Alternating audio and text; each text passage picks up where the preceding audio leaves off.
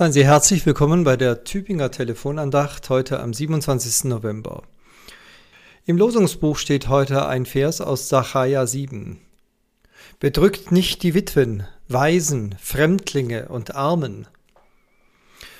Gleich zwei Worte finden sich hier eher in typisch biblischer Sprache. Wer spricht heute schon von Fremdlingen? Natürlich meint man Menschen, die fremd sind im Land, also Leute, die eingewandert sind oder zu einem hingeflohen. Sie werden hier in unserem Bibelwort in einem Atemzug genannt mit den Witwen, den Waisen und den Armen. Und es ist ja auch sofort klar, was alle vier verbindet. Damals jedenfalls waren Witwen, Waisen und eben jene Fremdlinge eigentlich immer arm, denn sie hatten alle niemanden, der für sie sorgt. Sie hatten keinen Ehepartner mehr, keine Eltern, keine Heimat. In einer Zeit, wo es noch keine vom Staat organisierte Sozialfürsorge gab, war es extrem schwierig, in einer solchen Notlage irgendwie durchzukommen. Und Sie kennen vielleicht die berühmte Geschichte von Ruth, von einer Witwe, die zugleich auch ein Fremdling war, eine Ausländerin in Israel.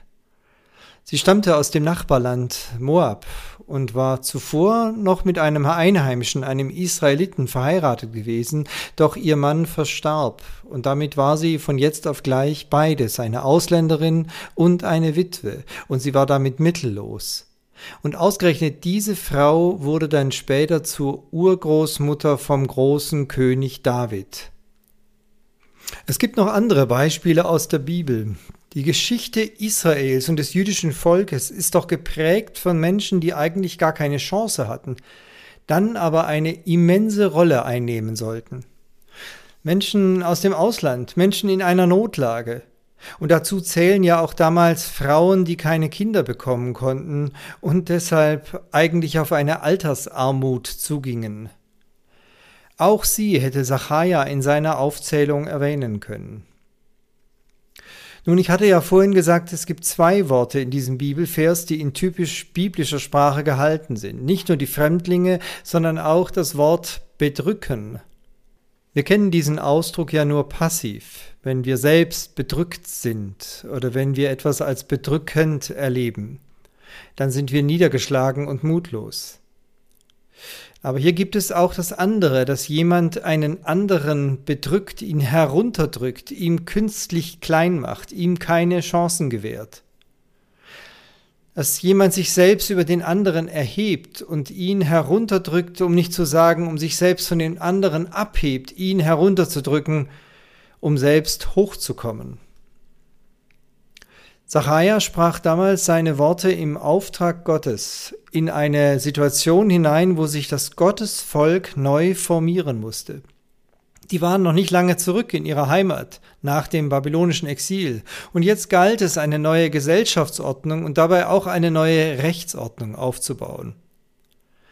Zachariah sagte, macht nicht denselben Fehler wie eure Vorfahren, die nur noch sich selbst sahen und dabei sowohl ihre Nächsten wie auch Gott aus den Augen verloren. Denn ein Volk wird daran gemessen, wie es mit den Armen umgeht, mit den Fremdlingen, mit den Witwen und den Waisen und mit all den anderen, die eben nicht bedrückt werden sollen, sondern aufgerichtet.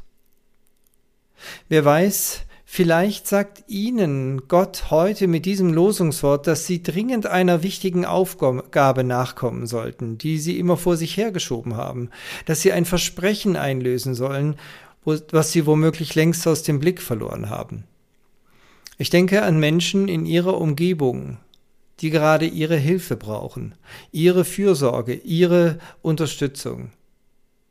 Und sei es, indem Sie ganz konkret für diese Menschen vor Gott eintreten, sie im Gebet vor ihn tragen.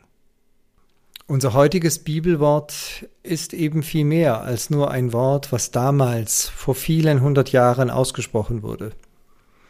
Es ist eben auch ein, eine Aufforderung Gottes an uns, an jeden von uns. Und so grüßt Sie herzlich aus Gomeringen, Ihr Peter Rostan.